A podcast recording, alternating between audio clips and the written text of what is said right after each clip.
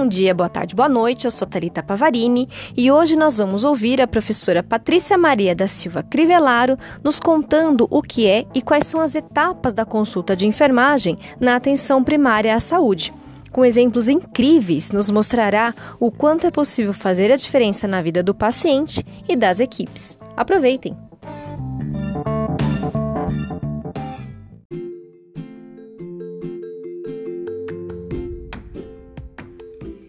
Olá, Talita. Olá, pessoal. Primeiramente, eu gostaria de agradecer o convite de estar aqui falando com vocês por meio deste canal de comunicação tão importante para a enfermagem, que é o NurseCast Brasil. Muito obrigada, Talita. É, vou fazer a minha apresentação para que vocês me conheçam um pouquinho melhor, tá? Sou enfermeira há 10 anos, fiz duas especializações, uma em saúde pública e saúde da família e uma em saúde do trabalhador e ecologia humana pela Fiocruz em 2013.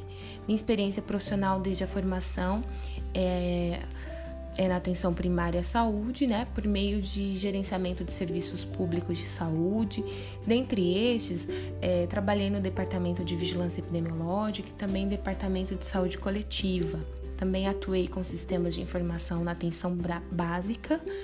Sou mestre em enfermagem pela Unesp de Botucatu, né? terminei o meu mestrado no ano de 2018. Estudei sobre o ensino da consulta de enfermagem no meu mestrado. Atualmente estou cursando, curso, é, estou cursando doutorado em enfermagem pela Unesp, também de Botucatu. Estou estudando né, a minha tese é sobre a formação e capacitação profissional para consulta de enfermagem. Desde 2016, eu sou docente do curso de graduação em enfermagem do Unisalesiano de Lins, aqui no interior de São Paulo.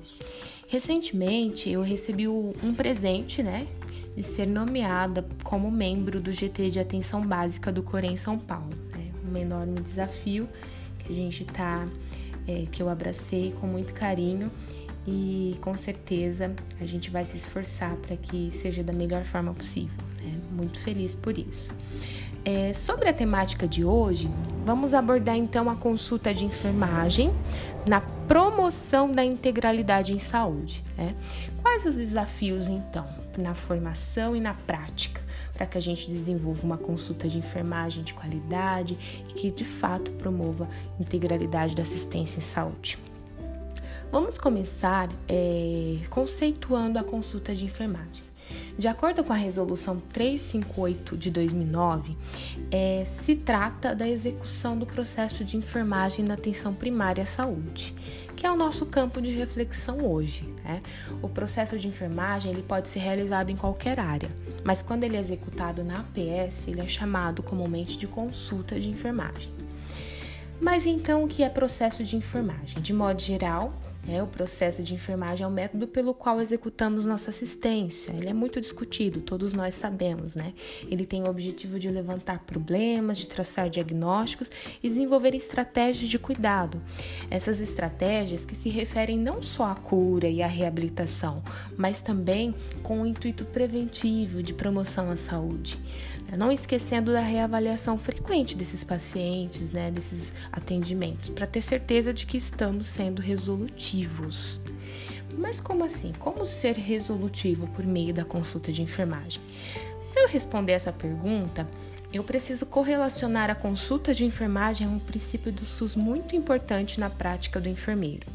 Todos os princípios são importantes, né, Talita? É, tanto a universalidade quanto a equidade, mas aqui eu quero destacar, né, é, para essa conversa o princípio da integralidade da assistência em saúde.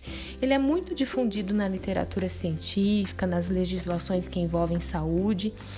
Ele é entendido, a integralidade é entendida como a exploração das necessidades do usuário, tanto no contexto familiar quanto no meio em que ele e sua família estão inseridos. É, significa to, o todo, totalidade. É, prevê a junção de ações preventivas e também curativas e de promoção à saúde. Não é só curativo, também para pensar em integralidade precisamos pensar com um olhar preventivo e de promoção à saúde. Já começamos aqui a apontar um grande desafio. Que é o de assistir integralmente, enxergando o indivíduo nas suas diversas dimensões. Além de biológico, né, o ser humano ele é um ser social, ele é espiritual, ele é revestido de sentimentos, de emoções e não como uma parte anatômica ou um fragmento. Eu posso citar um exemplo disso, né, voltado para, por exemplo, uma cicatrização de uma ferida. Se durante a prescrição do cuidado com essa lesão, eu, enquanto enfermeiro, não identificar por meio da coleta de dados os aspectos emocionais, ansiedades, tristezas, sofrimentos, os aspectos biológicos, a presença de outras doenças, uma hipertensão, né, uma diabetes descontrolada, o estilo de vida, alimentação dessa pessoa, também as dimensões sociais, como por exemplo o trabalho, moradia, as condições de higiene desse ambiente e até mesmo a dimensão espiritual por meio das crenças. Eu, por exemplo, já me deparei com pacientes que após a limpeza de uma ferida, ele jogava óleo ungido na lesão. E que, como intervenção né, de enfermagem, a gente pediu que ele levasse para ser ungido pelo pastor dele é, um óleo de girassol da unidade e que ele trouxesse para a unidade esse óleo para ser utilizado nos curativos. Então, se todas essas dimensões não forem investigadas para diagnosticar e desenvolver um planejamento de cuidado, possivelmente eu vou deixar de intervir em algo que pode estar atrapalhando aí, por exemplo, na cicatrização dessa lesão, certo? Uma diabetes compensada, hipertensão, né? as emoções, as tristezas, os sofrimentos é, nervosismo no dia a dia, e tudo isso pode estar alimentação interferindo na cicatrização dessa lesão. Isso é a gente verificar o ser humano como um todo. É, do mesmo modo, eu posso citar como exemplo da minha prática com os alunos em campo de estágio, né? como eu disse, eu sou docente de enfermagem é, onde eu procuro e eu dou estágio lá na atenção primária, dentro das UBS, estratégias de saúde da família, e procuro durante as minhas consultas de enfermagem com os alunos, durante as aulas, incutir neles o conceito da integralidade da assistência em saúde. Utilizamos também como visão para nossas, para as nossas consultas de enfermagem a teoria das necessidades humanas básicas de Wanda Horta, que vem muito de encontro com tudo isso que a gente está falando, com esse conceito de integralidade também, tá? Quantas vezes, ao realizarmos uma consulta de enfermagem, por exemplo, ouvimos a, a seguinte frase: Nossa, vocês foram um anjo na minha vida. Né? Certa vez recebemos na unidade uma senhora que queria que verificássemos uma bula para ela de um medicamento que ela estava tomando. Então a gente colocou ela na sala, conversamos para entender o que estava acontecendo com ela. Ela acreditava que aquele medicamento, que era um medicamento de hipertiroidismo, estava prejudicando a digestão dela. Então, ela estava com dificuldade de digestão. É, fizemos então uma consulta de enfermagem naquele dia e por meio das etapas do processo nós descobrimos muita coisa, inclusive, né, claro, um abdômen distendido, um fígado palpável. Ela dizia, ela fazia uso de muitos medicamentos por conta própria, também prescritos, e também fazia uso de álcool diariamente, uma quantidade bem considerável aí. Outras condições foram identificadas é, como por exemplo, apesar dela ter 40 anos e vida sexual ativa, ela nunca tinha feito nenhum Papa Nicolau e nenhuma avaliação das mamas. Tudo isso foi realizado né, durante a consulta de enfermagem, foi possível coletar todas, todos esses exames né, para serem avaliados e ela também foi encaminhada naquele mesmo dia para o dentista, porque a gente observou uma necessidade muito importante e também para o médico da unidade, que atendeu prontamente ela e encaminhou para exames. Resumindo, gente, ela precisou fazer uma colecistectomia e também precisou fazer um tratamento de Gardnerella. Os exames de imagem também foi necessário fazer para a verificação de um nódulo na mama que a gente encontrou. Ela foi até a unidade com uma bula de um medicamento na mão. Né? Eu poderia ter atendido ela, tirado aquela dúvida no corredor mesmo, junto com os alunos, e é, ter mandado ela embora. Né? Então a gente precisa refletir é, que o que vemos é apenas a ponta do iceberg. Né? Esse, é um, esse é apenas um exemplo, mas na nossa prática de estágio e aulas estamos constantemente refletindo sobre os nossos atendimentos. Sabe? E a gente tem diversos exemplos como esse para contar. É importante considerar que atender integralmente, integralmente é possível né, na atenção primária. E, sobretudo, é necessário. É, a atenção primária é o local para isso. Né? É necessário para quê, gente? Para ampliar as possibilidades de resolutividade dos problemas e oferta de saúde, é necessário para a identificação de potenciais riscos e prevenção desses riscos, antes que esses riscos deixem de ser preveníveis, né? Se transformando em algo que tem que ser tratado. Então, refletimos aqui APS, atenção primária, como área que deve ser maiormente concentrada no preventivo, na promoção à saúde. Isso é possível pela consulta de enfermagem. Bom, é possível, mas desde que o processo de enfermagem, de enfermagem seja aplicado por meio de suas etapas dinâmicas e interrelacionadas, né? E quais são essas etapas? Vamos fazer uma reflexão agora uma reflexão rápida sobre a integralidade da assistência por meio das etapas do processo? Primeiramente, né, como primeira etapa, o enfermeiro precisa identificar os problemas por meio de, um histórico de enfermagem aprofundado e de uma escuta qualificada em ambiente privativo, tá? Favorecendo a formação do vínculo. É, utilizar uma teoria de enfermagem como norte, como visão sobre esse processo de enfermagem Ainda na primeira etapa, ele precisa fazer uma avaliação física, né? ele precisa examinar com qualidade e, sobretudo, com segurança na propedêutica de cada avaliação. Então, tanto inspeção, tanto palpação, tanto percussões, auscultas, precisa dessa segurança, né? E é o fazer que leva a essa segurança. É preciso também o raciocínio clínico, instrumentalizando a segunda etapa, que é os diagnósticos de enfermagem, que devem ser realizados por meio de taxonomias próprias, né? NANDA, CIP, que essas taxonomias elas ajudam a padronizar a linguagem da enfermagem. É possível também atender integral, integralmente por meio de um plano de metas, que é a terceira etapa. E é, por meio das intervenções baseadas em evidências, que é a quarta etapa. E que, sobretudo, essas intervenções ocorrem também pela articulação é, de apoio multiprofissional. Enfermeiro sozinho não consegue atender integralmente, é, muitas vezes, as necessidades dos nossos usuários, envolvendo que a aproximação da rede de atenção à saúde, pensando em referenciamento para outros serviços, e também outros profissionais, como psicólogos, nutricionistas, fisioterapeutas, enfim, de acordo com a necessidade desse cliente, eh, desse indivíduo e dessa família, tá? Lembrando que após todas as intervenções, a última etapa deve ser um agendamento de retorno ou uma visita domiciliária para, para avaliação dos resultados e, e as necessidades de um novo plano de cuidados. Às vezes eu preciso rever o que eu, que eu prescrevi, né? E é, pensar que pode não ter sido eficaz e resolutivo e eu preciso traçar um novo plano de cuidados.